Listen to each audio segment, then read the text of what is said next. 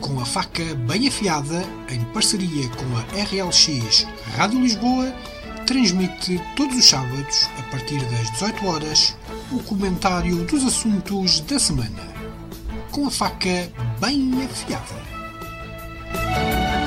Muito boa tarde aos ouvintes da RLX. Estamos aqui para mais um Faca Afiada, hoje com uma versão um bocadinho um, tradicional, com um moderador e três paineleiros. Vamos ter três temas dois escolhidos previamente e, como das outras emissões, vamos ter um tema surpresa uh, que vai ser um bocadinho fora aqui da caixa, mas pronto. Uh, mas vamos começar pelo tema inevitável, que é, que é a Ucrânia, uh, sobretudo nesta questão da suspensão da Rússia do Conselho dos Direitos Humanos da ONU. Isto é um tema que foi abordado aqui pelo Luís, Uh, e, e, então, uh, antes de mais, esqueçam de apresentar quem vai estar hoje no programa. Portanto, o João Carvalho, a Maria Germano e o Luís Santos, uh, três paineleiros residentes, um, Luís, foste tu que deste um mote para este tema e vincaste esta, esta questão da suspensão da Rússia do Conselho dos Direitos Humanos da ONU. Então diz-me lá o que é que tens para dizer sobre este, sobre este assunto. Este assunto, a, questão da suspensão da, da Rússia do Conselho dos Direitos Humanos da ONU, vem na sequência de tudo aquilo que temos falado todas as semanas aqui, não é? Da invasão da Ucrânia e das notícias mais recentes dos massacres em Bucha e noutras cidades e ainda hoje soube de mais um ataque, hoje sexta-feira, quando estamos a gravar, soube de mais um ataque. Um, e, e eu trouxe este tema porque porque é mais um sinal das instituições internacionais, de algumas instituições internacionais, agora é um conselho que, no âmbito da ONU, que suspende a, a, a participação da Rússia num Conselho dos Direitos Humanos porque de facto aquilo que se está a passar na Ucrânia está a ultrapassar todos os limites. Ah, e, e, e, portanto é algo que, que eu acho que mexe com todos nós, que nos choca a todos e que não percebemos onde é que pode, onde é que pode parar a tragédia humana que está, que está a ocorrer naquele país e não percebemos como é que dali se pode sair. Eu acho que essa é a grande preocupação neste momento, era começar a pensar como é que se pode sair daqui uh, de, de, daquele, daquela catástrofe humanitária, como é que se pode parar a guerra o mais rápido possível e depois como é que se pode reconstruir um país, reconstruir a, a vida daquelas pessoas que está a ser completamente dizimada um, numa guerra sem, sem grande sentido, com um cariz muito imperialista da parte da, da Rússia e depois com uma defesa, com a Ucrânia a tentar defender o seu território da forma que pode e que consegue. Uh, e do meu ponto de vista, até se calhar com, com um ou outro exagero, mas eu acho que quem está a ser atacado, obviamente, vai socorrer-se de, entre aspas, ou sem elas, todas as armas que estiver ao seu alcance para poder defender-se e, portanto, acho que há uma certa legitimidade uh, do ponto de vista da Ucrânia de se querer defender e de querer recorrer a algumas armas. Compete depois a quem está de fora perceber o, os limites que se pode, em que se podem chegar um, e, portanto, e do outro lado há uma Rússia que deve ser completamente condenada e do ponto de vista institucional um, uh, deve ser, devem ser dados todos os sinais de que à Rússia de que aquilo que está a fazer na Ucrânia é completamente inaceitável e, portanto, a suspensão do Conselho dos Direitos Humanos acho que faz todo o sentido, como faz sentido algum aumento da pressão internacional que tem vindo a ser feita por alguns países com, não é com o corte de relações diplomáticas, mas é com a redução das acreditações de pessoal associado a, a várias embaixadas, aconteceu em Portugal, aconteceu em vários países da União Europeia, e, e ter-se-á que pensar em outro tipo de sanções ao regime russo. Um, há a questão do gás e do abastecimento de energia, que tem que ser muito bem refletido sobre, sobre isso também, para, para se poder cortar o financiamento da guerra e penalizar o regime russo, uh, sendo que isto tem sempre um problema, as sanções aos países têm sempre um problema, que também afetam quem lá vive, que muitas vezes são os, também não têm grande culpa na situação e os mais vulneráveis, mas não há outra forma de, de tentar travar o ímpeto belicista da Rússia uh, sem, sem que se promova uma escalada militar que nos leva à Terceira Guerra Mundial, creio que ninguém deseja, que não seja por sanções e, portanto, acho que esse é o caminho e, e nesse sentido é positivo o sinal que, apesar de tudo, a ONU deu com perto de 100 países a votarem favoravelmente esta suspensão da Rússia do Conselho. creio que é um sinal positivo no meio de uma tragédia que, que está infelizmente longe do fim. Muito bem. João, hum, esta, esta medida é uma de muitas que já foram uh, tomadas, nomeadamente uh, esta questão da, da, expulsão também dos diplomatas, uh, algumas restrições ao comércio entre, com a Rússia, o fechar do espaço aéreo às, às companhias aéreas civis da Rússia, tudo isto, acha que isto, tudo isto é suficiente para que a Rússia perceba que está a cometer um, atrocidades ou, ou, ou, acha que a teimosia vai, vai, vai falar mais alto? É claro que o boa noite, eh, eh, boa tarde eh, em primeiro lugar aos ouvintes da RLX, cumprimentar a Maria Germano, o Luís Miguel e o David. É, é, o, esta, esta, comissão, esta Comissão dos Direitos Humanos da ONU é como todas as organizações da ONU e eu não posso deixar de, eu não posso deixar de referir uh, de facto que, que, esta, esta situação uh, demonstrou uh, a fragilidade da, da, das capacidades da, da Organização das Nações Unidas para lidar com situações deste tipo.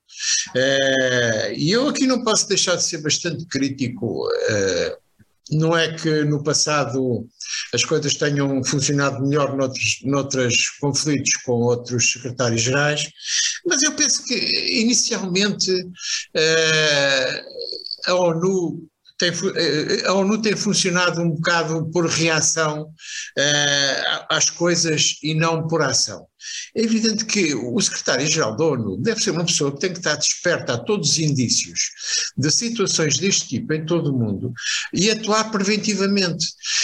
Nas vésperas da invasão da Ucrânia, não fazia, eh, fazia todo o sentido que António Guterres tivesse viajado para Moscou e, e depois para Kiev e tentasse à partida, à partida, encontrar as bases para, este, para que, pelo menos, para que ficasse patente, uh, digamos, a, hipocrisia de Vladimir Putin em relação a tudo isto. Mas não, quer dizer, ficou tudo à espera de ver o que é que acontecia e depois vêm muitas declarações muito cheias de sentimento, muitas, muitas, muito, muito pesarosas. Eh, é evidente que esta suspensão da Rússia do Conselho de Direitos Humanos é mais uma, não é? Porque efetivamente o que é que isto resulta na prática? Será que Putin se preocupa muito com estas questões? Ou a elite dirigente russa vai se preocupar com estas questões? Ou a China, já agora, vai se preocupar com estas questões? Vai mudar o seu comportamento por causa disso tudo? Não vai! Quer dizer, pronto, tudo bem, é mais uma situação, uh, mas isso é, é peanuts, como, dizia, como diria alguém, é peanuts para, para Vladimir Putin, que permite-se fazer uma coisa que é, uh, agora descobriram, descobriram e que uh, anda muita gente a viajar para Kiev de comboio. Uh, diplomatas europeus, uh, agora até a senhora Úrsula foi a Kiev de comboio. Então o que é que o Putin faz? Manda bombardear as estações de comboio. Quer dizer, isto é, é, é, é, a política do terror, é a política do terror. Porque agora finalmente descobriu que os comboios continuam a funcionar na Rússia, ou na Ucrânia, não é? E então quer acabar também com isso. E seja, que era a única escapatória das pessoas para fugirem dos locais dos, dos conflitos com maior eh, gravidade, ou previsivelmente com maior gravidade, como, é o caso de Kromatovsk, que já fica perto da região do Donbass, eh, que se prevê onde vai haver maior, maior eh, atividade russa nos próximos tempos, pois então não permite que as pessoas e, e mata-as na estação de comboio quando elas estão para tomar o comboio. Dizer, isto vai num crescendo de, de, de, comportamentos que atingem diretamente as populações civis nos, nas coisas mais uh, relevantes em cada momento. Primeiro eram os hospitais, depois uh, os, uh, os depósitos de combustível, e para, para, para impedir, digamos, que, que haja vida que haja alguma vida na Ucrânia. Oh, isto, é, isto também, não acha que isto também, é, também, que isto também já é uma, uma, uma atitude de desespero por perceber que as coisas não, não, não estão a correr como ele uh, pensou Não, numa primeira, quanto a isso, numa primeira quanto a isso, quanto a isso não, não há dúvida nenhuma, todos os observadores internacionais são unânimes em, em, dizer que efetivamente o exército russo eh, está em completa desorganização. Eles andam de um lado para o outro, sem saber muito bem para que lado agora é que são de virar. E é curioso vocês verificarem que toda esta zona, agora, do Donbass, uh, Kharkiv uh, e, e, as outras, fica tudo a, a 20, 30 quilómetros da fronteira russa. E eles nem isso eles conseguem vencer.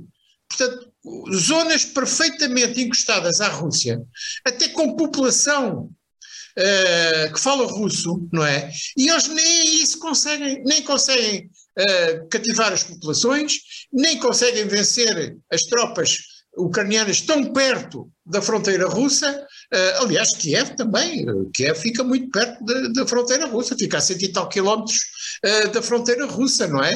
Uh, e portanto eles não, nem isso conseguem. Agora, vocês imaginem o que é toda a Ucrânia Central etc., e, e leste, que aquilo são milhares de quilómetros, não é? Onde é que alguma vez um exército russo consegue uh, uh, ocupar essas zonas sem ter nenhum, nem nenhum apoio das populações, nem nenhuma, nenhuma, nenhuma organização logística que resista, se eles não conseguem uh, ter abastecimentos a 100 km da fronteira, imagina mil. Como é que eles conseguem ter uma coluna de tanques não é? A mil quilómetros da fronteira russa, sem, sem ter nenhuma, nenhuma base logística. Quer dizer, aquilo, uh, estrategicamente, esta invasão da Ucrânia era completamente impossível de, de, se realizar bem vistas as coisas. E, portanto, o Putin uh, assinalou agora o objetivo mínimo. E o objetivo mínimo, eu aliás já falei nisso aqui há uns tempos, o objetivo mínimo continua a ser a região do Donbass, e toda aquela zona costeira do Mar de Azov e do Mar Negro. Pronto, são os objetivos mínimos que ele agora impôs para não sair uh, muito mal desta, desta brincadeira.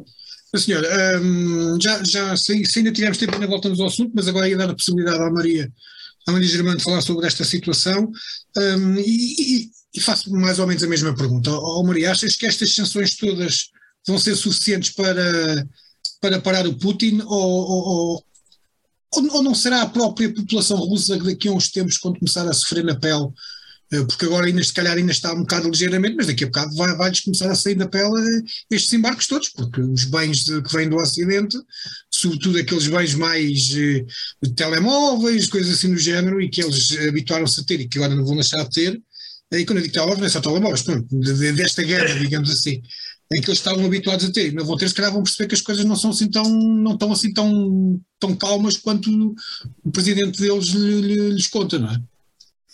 Mas olha, sinceramente eu não sei. Uh, se vão fazer muita moça na, na, no Putin, eu acredito que não vão. Estou mais a ver outro, outro cenário, os, os próprios oligarcas russos ficarem, ficarem de pernas e mãos atadas e eles próprios começarem a fazer, um, a fazer uma conspiração para tirar o, o Putin do poder. Isso eu estou mais, mais a ver. A própria população, eu acho que facilmente, com, com o clima de, de, de, censura que existe, que, que existe a nível da Rússia, portanto, eu acho que facilmente o, o Putin tem um discurso oficial de, de dar a volta à população, portanto, não é por aí. Mas com os oligarcas, sim, eu estou mais a ver esse cenário. Agora, se, se é que isso vai dar frutos, é pá, Deus queira que sim, que isto acabe depressa, porque está, está horrível. Pronto, é horrível. Ainda estava um bocadinho a comentar que ao fim não sei quanto tempo vi o telejornal e, e pronto, e aquelas imagens são terríveis. Quer dizer, eles no, no, hoje o, o ataque à estação de comboios eles chegaram aos. Isto é requintes de malvadez, portanto, o míssil disparado tinha lá escrito, estava lá escritinho em russo, não é? Para as crianças. Quer dizer, isto, isto é, isto é, é, é requinte de malvadez, quer dizer, não. Isto, isto não é. é que não, não, já não é admissível um ataque a um alvo civil. Pronto. Eles ainda podiam inventar que estava lá o exército, podiam inventar todas as maneiras possíveis e imaginárias. Agora é isto, isto é requinte malvadez, quer dizer, isto é, isto é o quê? Isto, isto, a guerra já é um crime por si só, mas isto é, é, é, estar, a, é estar a pôr ali uma cerejinha, portanto, portanto espero sinceramente, que, que os oligarcas um, tentem arranjar uma forma qualquer para destituir o Putin do poder e pôr lá uma outra pessoa. Epá, já estou por tudo, pelo menos que esteja os desgraçados ucranianos em paz e que se, se tenha paz na Europa outra vez. É só isso que eu peço. Agora, que se calhar a, União Europeia ainda vai ter que, que, ser assim um bocadinho mais incisiva nas suas, nas suas sanções e que se calhar, e nós vamos sofrer ainda mais na pele, sim, mas era, foi o que eu teria a ler, portanto que, que a escolha é entre termos menos ar-condicionado ou menos aquecimento ou, ou, ajudarmos, ou ajudarmos à paz na Europa. Pá, eu se calhar prefiro sacrificar-me um bocado, sinceramente.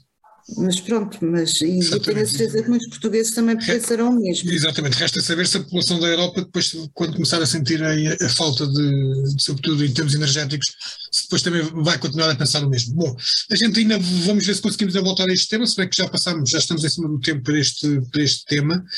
Uh, vamos passar a um outro tema que tem a ver com as eleições francesas que estão renhidas. Uh, renhidas, pelo menos uh, há aqui uma previsão de uma segunda volta um, umas presidenciais em que Macron um, não sei se vai ganhar logo assim de caras, como se esperava há uns tempos atrás, e agora começava pelo, pelo, pelo João João. Um, o que é que acha? Acha que o Macron vai limpar isto à primeira volta ou nem por isso? Acho que não, acho que não. Porque há uma questão à partida, estas eleições têm, várias, têm, várias, eh, têm vários aspectos alguns até novos no panorama europeu, em termos de forças políticas. Uh, e o primeiro eh, tem a ver de facto com o Macron. O Macron é um, é um, é um, é um híbrido que ideologicamente muito difícil de situar, porque ele veio da família socialista, uh, depois demarcou-se e, e, e, digamos tem um, tem um partido por conta própria, que, que é ele, não é? E, e, e, quer dizer, ideologicamente uh, não é nada, quer dizer, não é nada, é, pronto, é o Presidente da República, uh, só que esta questão da guerra veio estragar um bocado os planos porque enquanto ele uh, andava a tentar uh, convencer o Sr. Putin uh, a, parar com, a guerra, a Marine Le Pen e o Zemmour e o Mélenchon, já vou falar de cada um deles, atiravam só os problemas internos. E os problemas internos da França são gravíssimos, gravíssimos. Uh, portanto, é uma situação económica uh, muito complicada. Uh, toda aquela movimentação das pessoas em relação aos coletes amarelos e isso tudo desapareceu, mas o, os problemas que estavam por trás das reivindicações dessas pessoas mantêm-se. e isso fez de facto que a extrema-direita, que neste momento até tem duas pessoas, o que é, o que é de facto extraordinário também, agarraram essa situação. E, com, e a, a, atender às sondagens, não é? Uh, estes dois estão em segundo e em terceiro nas sondagens, a 4 ou 5 pontos, ou umas sondagens dão 10, outras dão 4 ou 5, do Macron. Ou seja, um deles, provavelmente a Marine Le Pen, vai passar à segunda volta. E se efetivamente os outros do Zemmour votarem nela, é muito complicado porque esta gente duplica uh, praticamente. E porquê é que estas pessoas têm muito apoio? Precisamente por isso. Enquanto o Marcon, que já de si tendencialmente é um bocado arrogante em relação aos problemas da França, uh, andou entretido com, com os problemas da, da, da, invasão, estes andaram a conquistar as populações e a chamá-las para os problemas reais da França. E tal como em Portugal, os problemas reais agora são muito graves. O aumento de custo de vida, que não tem uma contrapartida na, nas condições de, do rendimento das pessoas para lhe responder, tudo isto vai cair em cima se não for da primeira volta, vai cair em cima da segunda volta. Uh, e isto é complicado. E depois o que é que temos atrás? Temos o Jean-Luc Mélenchon, que é assim uma espécie de, de, de, outro híbrido da extrema-esquerda, porque está a apanhar neste momento todo o movimento operário que era afeto ao Partido Comunista. Uh, que na França praticamente desapareceu, uh, e também aos outros movimentos de extrema-esquerda. E está a ter sucesso. e está a ter sucesso. E por isso está em quarto lugar nas sondagens, em alguns casos está em terceiro, não é? E portanto, como este, este eleitorado, se não passar à segunda volta, não vai votar nem no Macron, nem na Marine Le Pen, isto coloca com muita acuidade a questão da extrema-direita ganhar as eleições em França. E eu digo, depois temos, eh, digamos, já, já muito longe nas sondagens, o Partido Socialista, que é da Ana Hidalgo, que é Presidente da Câmara de Paris, mas que não tem relevância nenhuma, e os antigos golistas, neste momento chamam-se republicanos, que arranjaram lá uma senhora, que é Valérie Pancras, uh, que também não tem nem carisma, nem discurso, nem ideias, não tem nada. Portanto, não conta para nada. Agora, o eleitorado daí o eleitorado daí também, muito desse eleitorado não vai votar no Macron e é possível que vá votar também na Marine Le Pen. Portanto, temos aqui um problema grave, um problema grave que eu não sei como é que vai acabar. Pois vamos ver como é que vai acabar. Uh, Luís, um, achas mesmo que um, a extrema-direita chega ao poder eh, em França, que, por exemplo, a Le Pen chega a presidente de França? Tens esse receio? Tenho, tenho. Eu acho que é, é, evidente que há razões para ter esse receio. O João fez aqui uma boa, uma boa descrição do, genericamente dos, dos candidatos. Eu, eu acho que há razão e, e há razões. Há, há, algum tempo se percebia o crescimento da extrema-direita em França, de, de Marine Le Pen, é, da Frente Nacional. E, e, e, acho que há aqui um, uma primeira reflexão que eu gostava de deixar, porque o João chamou um, híbrido ao, ao presidente francês Macron, uh, e eu acho que isso é, é muito interessante porque ele ocupou, tentarmos pensar numa perspectiva geométrica do espaço político, ele ocupou o centro, uh, esvaziando os, os, partidos mais tradicionais, portanto, se queremos o Partido Socialista e o, e o Partido Republicano, os golistas, um, e ocupou parte desse espaço, mas há grupos significativos de pessoas que integravam esse espaço, que, que, que, votavam nos partidos que integravam esse espaço, que não se revêem nesta posição eh, de Macron, de, de, uma espécie de, de partido do centro do sistema e que seria a solução para todos os males que equilibraria tudo. Claramente não foi essa a solução e não foi por uma razão simples porque na verdade não deu resposta aos problemas da população em França, como dizia o João.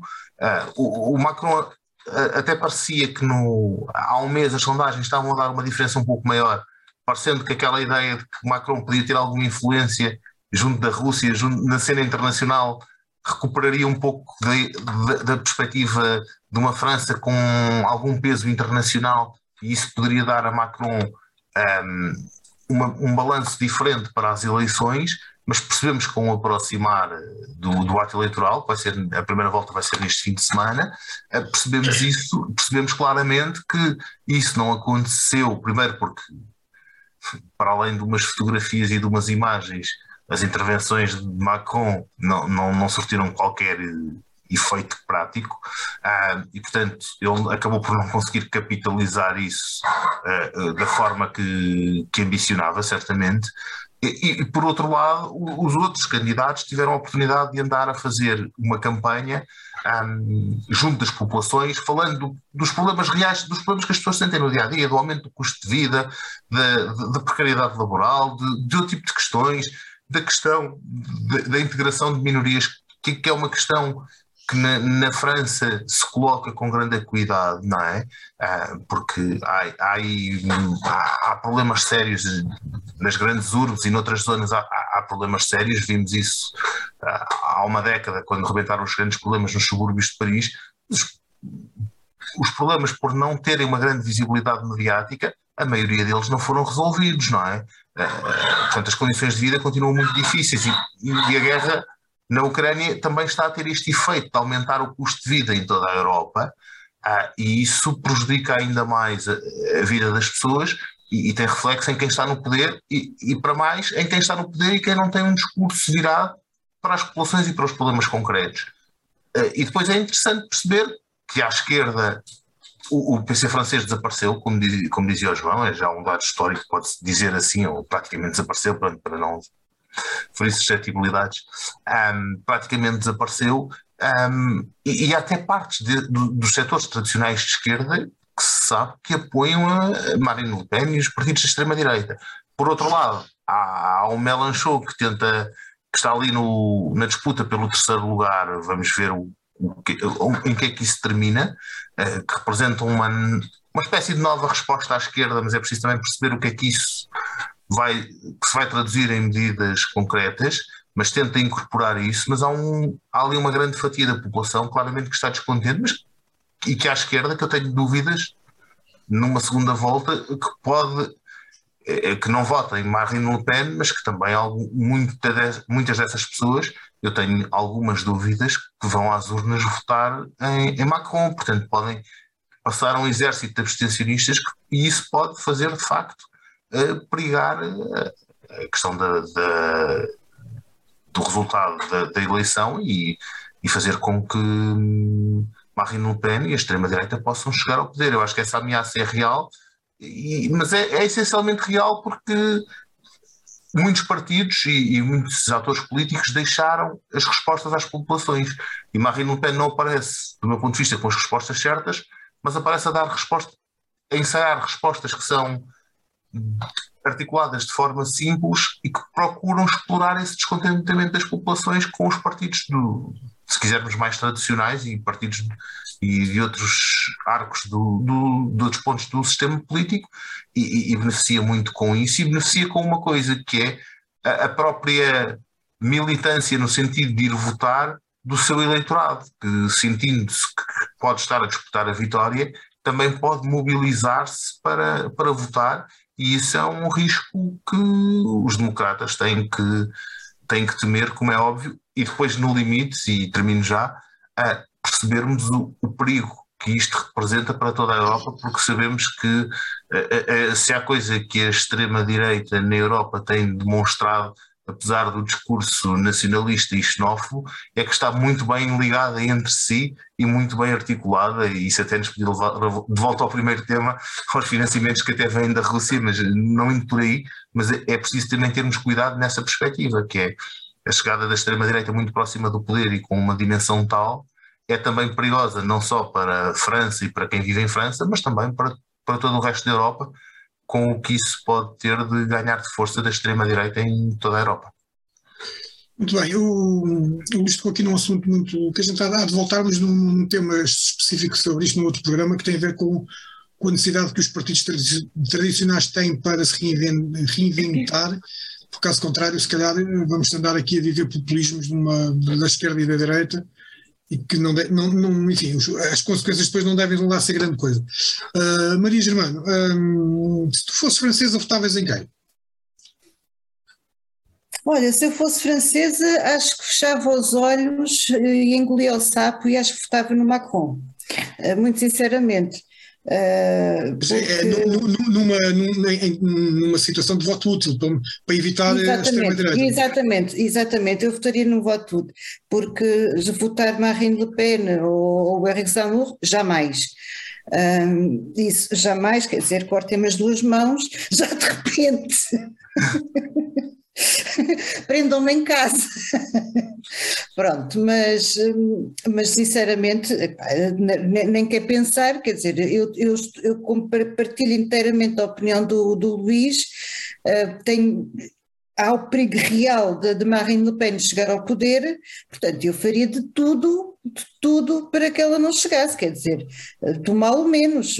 Macron pode não ser brilhante, não conseguiu resolver os problemas, as pessoas estão descontentes, é verdade, mas a ideia de ter uma Marine Le Pen com políticas xenófobas, aliás, ela já, ela já falou, aliás, eu acho que até partilhei no nosso grupo, uma das primeiras medidas que a senhora quer fazer é proibir o, o uso do véu islâmico na rua. Ponto, quer dizer, é, é, logo ali o que vai ainda atiçar mais e acentuar mais os problemas gravíssimos sociais que vivem nos subúrbios de Paris. Atenção, porque a comunidade islâmica em França é enorme e, e, e, obviamente que eles já estão a sentir-se marginalizados, agora com mais outra machadada ainda mais marginalizados ficam.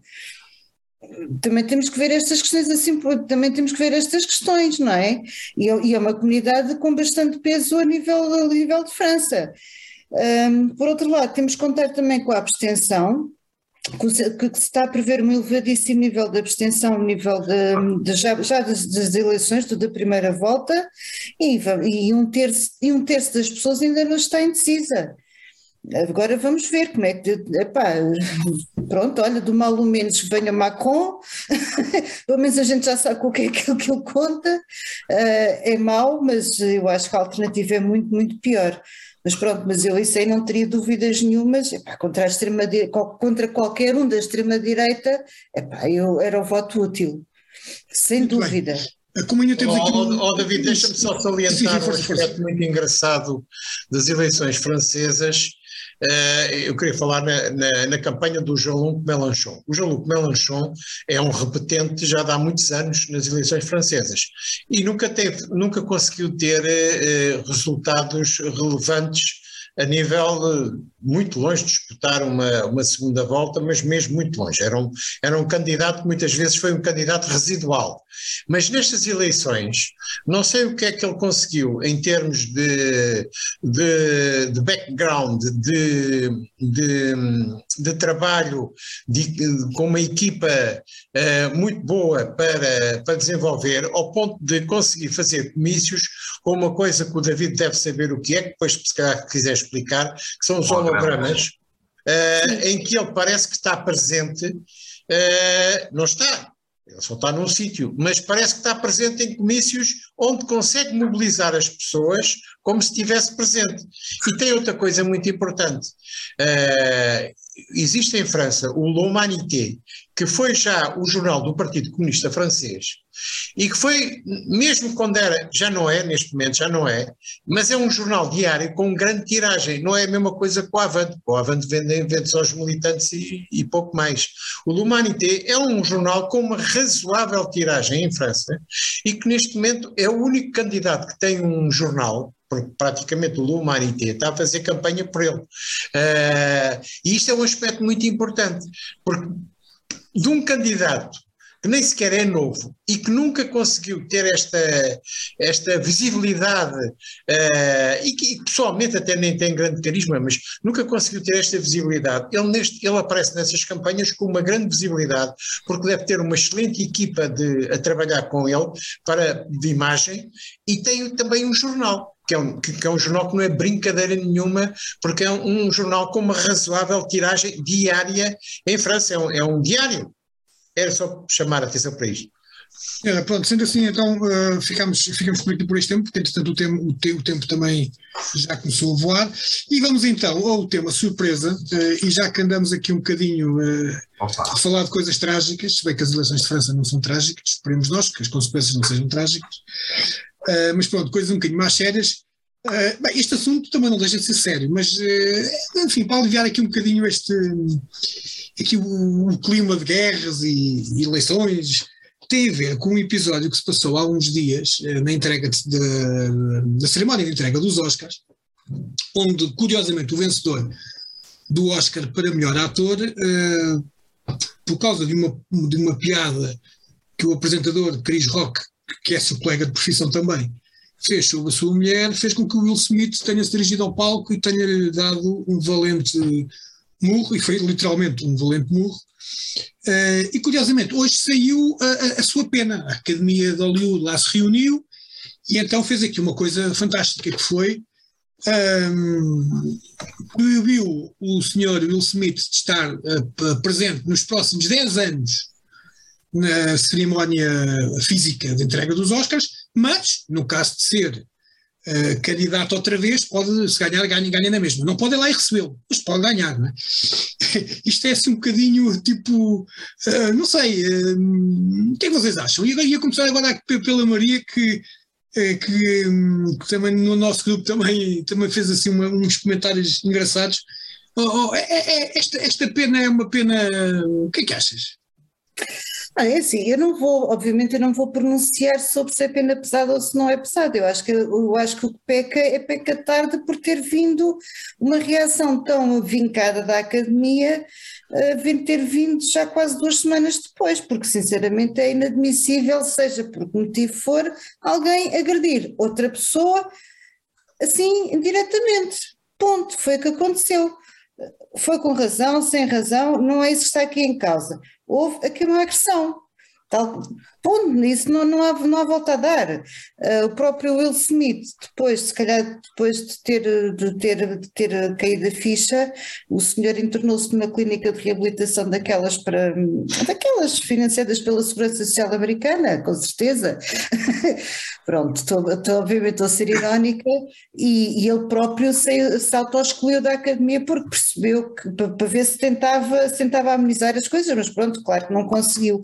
E de facto, acho que que, a academia, seja o que for, quando existe uma situação dessas, quer dizer, é inadmissível uma agressão em público numa transmissão em direto, quer dizer, não, não faz sentido, não, não, não podemos este, normalizar esse, tipo, este, podemos este, normalizar tipo de comportamentos. Este comportamento, pronto, e como disseste muito bem, este comportamento levantou aqui uma, uma discussão relativamente aos temas, que é, será que há limites no humor, no humor será que não há? Bem, enfim, independentemente disso, Olha, calhar a ação dele não, não, não, é desculpável, não é? Olha, relativamente aos limites, dos limites do humor e os limites do não humor, isso, essa, essa é uma discussão que já vem de há uh, N tempo. É óbvio que há piadinhas que se calhar as pessoas não gostam e têm direito de não gostar. As pessoas não, não se sentem, não, não, não gostam. Uh, sei lá, se eu, por exemplo, fizer uma, piada totó uh, por causa de ti, tu também podes não gostar e estás no teu direito. Não é isso que está aqui em questão. Agora, não, está, não vais estar no, no teu direito de chegar e dar-me uma bufetada valente a mim. Isso é Sim, que não. Depende, falares dos meus sapatinhos brilhantes, pá, não sei. Sujeito, epá, venham buscar o David, faz favor. Pronto, agora fora de brincadeiras. Não, mas, eh, mas tem que ser assim, quer dizer, é óbvio. Uh, e, e, o Chris Rock é um profissional, se ele cedeu ou não, não uh, é daquelas tais situações. O, o, Will Smith podia ter tido N tipo de atitudes, ter saído da sala, ter, ter, ter, ter posto um processo em tribunal, se sentiu ofendido, a Jada Pinkett Smith, exato a mesma coisa, uh, têm N, N, N, instrumentos à sua frente para, para, para poderem protestar relativamente àquela piada que não gostaram, legitimamente que não gostaram, não é isso que está sequer aqui em causa. Aquilo que não podia ter feito era ter-se levantado e ter dado um bufetadão ao outro. Epá, isso é que não podia de maneira nenhuma. Portanto, e, e, acho que o limite do humor está aqui no, no limite do consentimento. Pronto, é, é, o que acontece. Está no limite do consentimento e, obviamente, não faz sentido nenhum agredir-se por causa disso. Seja, seja por que for, quer dizer, não, não, quer dizer nós, nós somos pessoas civilizadas, nós, a humanidade, enfim, eh, há que ter um mínimo de, um mínimo de, de, de respeito e um pingo para as pessoas também poderem pensar e não reagir desta forma, quer dizer, nós já não, já não vivemos nas cavernas, há, há muitos milhões de anos. Ia passar agora aqui a, a, palavra ao Luís. O Luís, que, que, e agora estamos a falar do humor e estamos a falar de brincadeira. O Luís, para quem conhece o Luís, sabe que ele tem alguns, alguns problemas visuais, mas ele próprio é, é, brinca com a sua própria situação, não é? E, portanto, acho que melhor do que ninguém compreende esta questão do humor, dos limites do humor. Oh, oh, oh Luís, o que é que tu achaste de, de, desta situação? Tu, como eu disse há, há, há, pouco, tu próprio às vezes brincas com as tuas, com as, com as tuas dificuldades, não é? Uh, achas que o, que o humor tem, tem, tem o tal limite ou, ou, ou achas que que não, que qualquer coisa é, é pode, pode levar à, à piada. Epá, agora vou fazer aquilo que fazem os grandes debatentes. Ainda bem que me fazes essa pergunta, mas antes deixa-me só dizer uma coisa sobre a decisão da academia e, e já lá vou a essa parte, que é, eh, é, é, é triste quando foi o Will Smith eh, a dizer primeiro que se afastava da academia e só depois sabermos que a academia faz, termina uma pena para um acontecimento que foi passado em direto. porque acho que a academia ficou mal a partir do momento em que permitiu, e que isso é um bocado radical, que ele continuasse naquela cerimónia. Ele, depois daquilo que fez, tinha que ser convidado a sair daquela cerimónia e daquela sala. Qualquer um de nós estiver num evento qualquer, se agredir alguém, a primeira coisa que os organizadores vão fazer é vamos metê-los fora, de, vamos meter-nos fora daquela sala, daquele espaço. E, e, seja quem for. Porque aquilo que se passou ali foi uma agressão transmitida para milhões de pessoas, independentemente da qualidade ou falta dela da piada. Pá, que não é isso de todo que, que, está em causa e, portanto, eu queria sublinhar isto porque uh, foi tão absurdo que há, uh, o Will Smith penalizou-se primeiro perante a academia do que a própria academia o penalizou a ele, quando era demasiado, é demasiado evidente aquilo que ali se passou. Uh, portanto, sublinhar isto. Depois, sobre os limites do humor ou sobre. Eu não gosto, obrigas-me a fazer uma coisa que é falar na primeira pessoa, que é uma coisa que eu detesto um bocadinho fazer, mas eu, eu brinco e aceito que brinquem com a minha situação. Não, não tenho nenhum problema com isso e vocês sabem disso. Um, mas também percebo que há pessoas para as quais brincarem com a sua condição ou com condições um, de outrem pode, pode ser algo que os magoe e, que, e com o qual se sintam ofendidos e ofendidas. Portanto, eu percebo isso. Agora, aqui a questão dos limites do humor, tentando ir mais para essa questão mais, mais vaga, digamos assim. Se há ou não há limites para o humor. Eu acho que os limites do humor são o limite da liberdade de expressão. É a mesma coisa. Seja, e no limite ou a limite, se quisermos, há a possibilidade de todos nós, num Estado de Direito, quando nos sentimos ofendidos, nos, nos queixarmos. Não é? Há processos judiciais, ou seja o que for. Não há o olho por olho, dentro por dentro, não é? Não há a resposta física, não há agressão física. Eu acho que não é dizer que o humor não tem limites. Tem. Tem os limites da liberdade de expressão.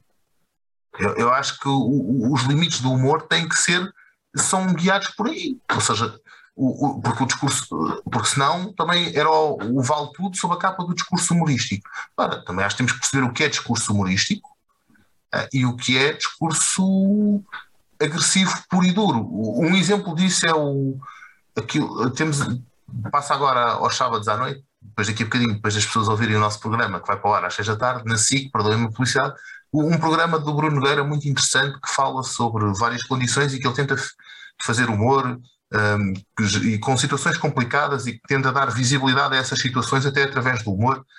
Já falou com pessoas com doenças terminais, com cancro, com pessoas com deficiências, com deficiências físicas, com deficiências mentais, ah, e, e, eu acho que ele tenta desconstruir isso muito bem. Agora, eu, eu aceito sempre que uma pessoa individualmente que esteja naquelas condições se sinta ofendida com uma piada. Eu acho que aí também quem sou eu para dizer que aquela piada não ofende terceiros. Eu posso, a única coisa que eu posso dizer é não me ofenda a mim. Eu não posso dizer mais, mais do que ninguém agora. Isso não dá o direito a ninguém de responder com agressões a, a, a, piadas, não é? Portanto, se alguém me dirige uma palavra má, eu não tenho o direito de a agredir. Não é assim que se responde, portanto, há, há mecanismos para responder e depois é uma questão de perceber. Hum, do ponto de vista do Estado de Direito, há esses mecanismos. Agora, não parece que introduzirmos aqui limites porque houve uma piada que alguém não gostou ou que, ou que não sei o que, não se pode falar sobre, sobre isto qualquer dia, provavelmente não se pode falar de nada, porque eu diria que quase todas as piadas podem, são suscetíveis de ofender alguém, em algum ponto do país, de, não é? Seja ela, vamos ao, ao limite, as notas sobre alentejanos podem ofender alentejanos eu, eu, sei de pessoas que dizem que não gostam de anedotas porque elas acabam sempre por ser discriminatórias. Ah, tudo bem, é uma posição, mas eu acho que essa posição é um exagero. As piadas depois são boas, são más, e o, isso é uma coisa, e o ofender ou não ofender pá, depende muito mais do ponto de vista individual de cada um, como é que cada um lida com as suas circunstâncias e com as suas experiências, experiências de vida. Mas acho que o, o limite do humor tem que ser o limite da liberdade de expressão. Eh, portanto, é um limite muito lato que, cujo, cuja barreira deve ser colocada de forma mais ampla possível uh, num Estado de Direito democrático, como é óbvio. Nos outros é outra questão. Sim, senhora. Uh, relativamente às piadas de Lanchanos, eu não conheço nenhum Lanchano que fique chateado com as piadas de Lanchanos. Antes, por contrário, são eles próprios os melhores contadores de anedotas de, de, de Lanchanos. João. Eu também, eu também. É? Eu também. Este tema, este tema portanto, vem agora aqui atrás de foi esta questão do, do, limite do humor e aproveita-se esta situação do, do Will Smith. Uh, fazer então estas duas perguntas, que é o que é que acha de, de, desta, desta pena vamos chamar-lhe assim, vai esta pena quase a, a pedido, e, e, e, pronto, e depois o talho foi-se então a questão do limite humor. Eu, sobre essa questão do Will Smith, eu inicialmente até pensei que, eh, digamos, tudo isto era para o lado que o Will Smith dormia melhor, não é? Nem ele vai deixar de ser contratado para fazer filmes, que é, o, que é a profissão dele, uh, nem uh, vai deixar de ser qualificado ou não qualificado por isto ou por aquilo. Agora, mas por acaso não, por acaso não. Viu-se que, que, o, que o homem ficou, ficou, uh, ficou mal, Will Smith ficou mal com a situação, ficou mal por causa da, daquela intervenção intempestiva, e ficou mal com a imagem dele, portanto viu-se por acaso que ele não desprezou, não se borrifou para as consequências do seu ato. Agora, uma coisa é certa, não só Will Smith deixou de, de, participar nas cerimónias da Assembleia, como duvido muito que os futuros participantes da Assembleia não pensem duas vezes no futuro antes de dizerem uma piada uh, sobre outro dos presentes. Isso, se calhar, vai ser também uma das consequências. E nem sei se é uma má consequência. Pode-se fazer muito humor e até se pode brincar com as pessoas sem atingir diretamente os seus problemas físicos. E não resisto a contar aqui que uh, isto não é de hoje, isto é de sempre, não é?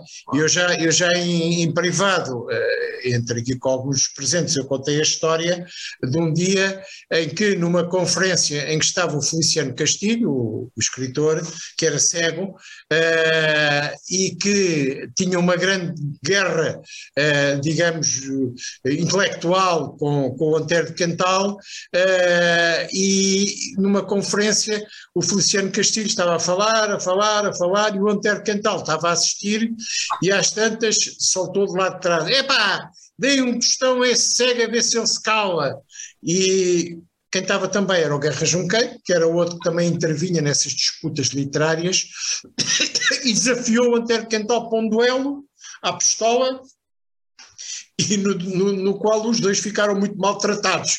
Pronto, é só para dizer que estas questões não são dois, são nem, nem de ontem, são de sempre, não é? Há sempre a tentação de alguém se sair com uma brincadeirinha que ofende as a condição física de outro, e há sempre alguém que, que salta em sua defesa, nem que seja para convidar para um duelo, que era a maneira das desforras naquele tempo, era através de um duelo. Muito bem. Um, ainda temos aqui seis minutos, portanto, ia-vos dar a cada um de vocês dois minutos para umas notas finais, falar daquilo que entendam ser mais relevante. Uh, vou começar pela Maria, depois vou acabar hoje, hoje vou acabar com, com o Luís, vou acabar com o Luís, salvo seja, não é? Maria, dois minutinhos para falar daquilo que entenderes.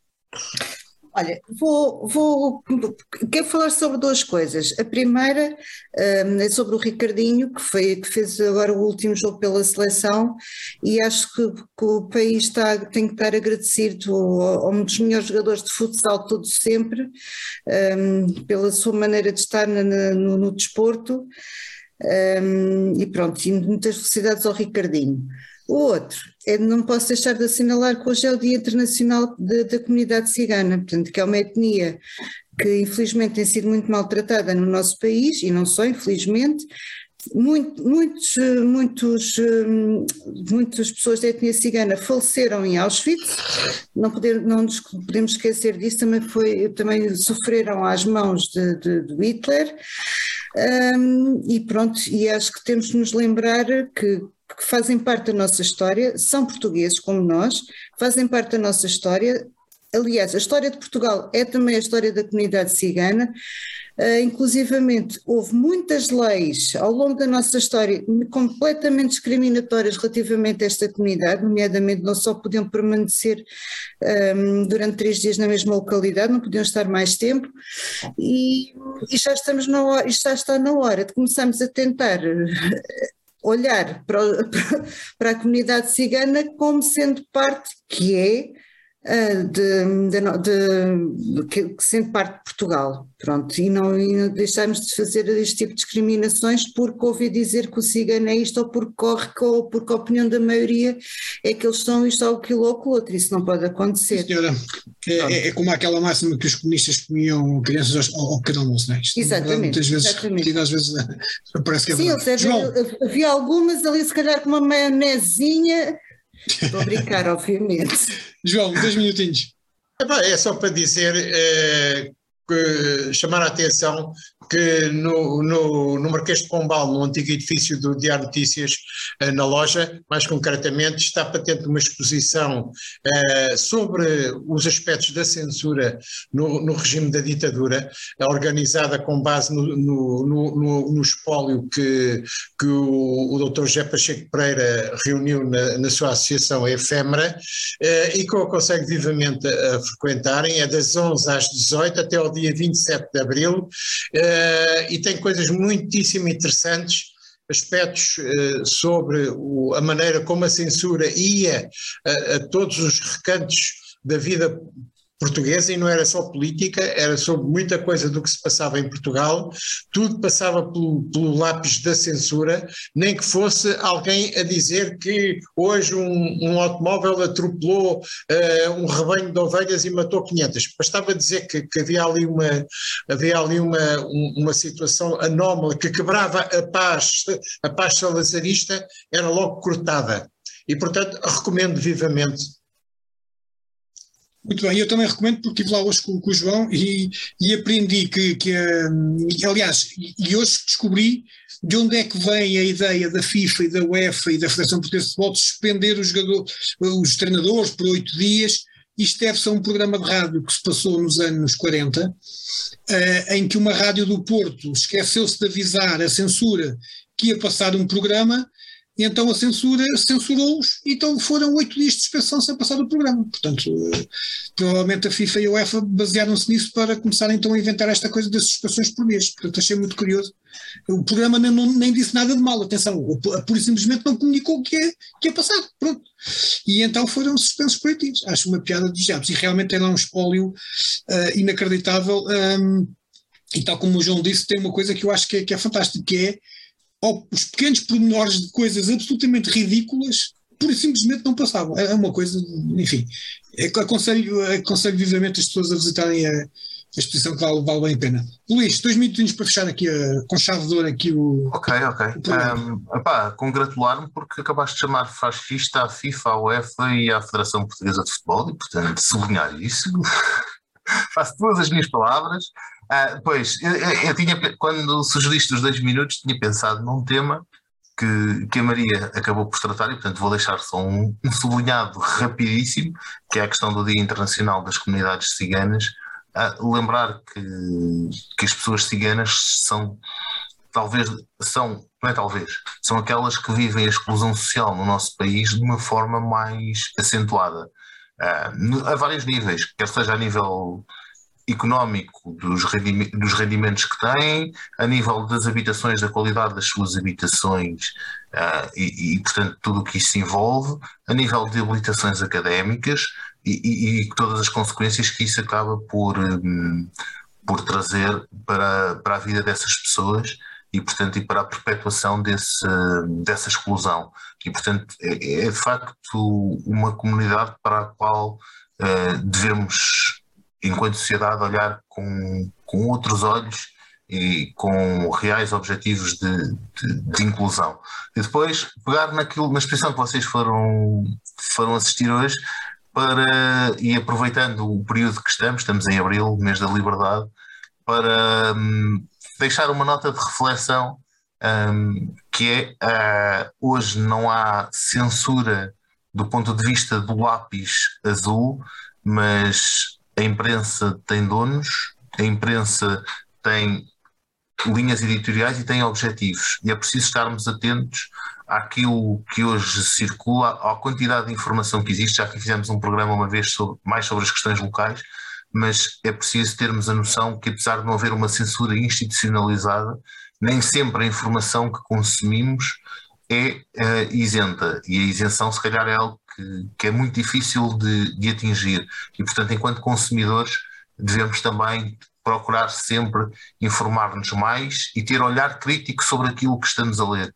Porque hoje aquilo que vocês viram de uma pequenina notícia ser rasurada num jornal, hoje parece-nos muito, muito absurdo e muito ridículo, uma notícia como o João exemplificou, mas temos que ter cuidado para, para que outras coisas que às vezes passam nos telejornais ou, nas páginas dos jornais ou da net que nós lemos, uh, que nos parecem muito verdade, nem sempre são e, e, por vezes há subtextos que estão a ser passados e que devemos ter um cuidado de refletir sobre isso e portanto nada melhor do que abrir o mês da liberdade para também para refletirmos todos um bocadinho sobre, sobre tudo isto e sobre a liberdade de imprensa que não é, não é uma conquista acabada, é uma conquista pela qual temos que continuar a lutar.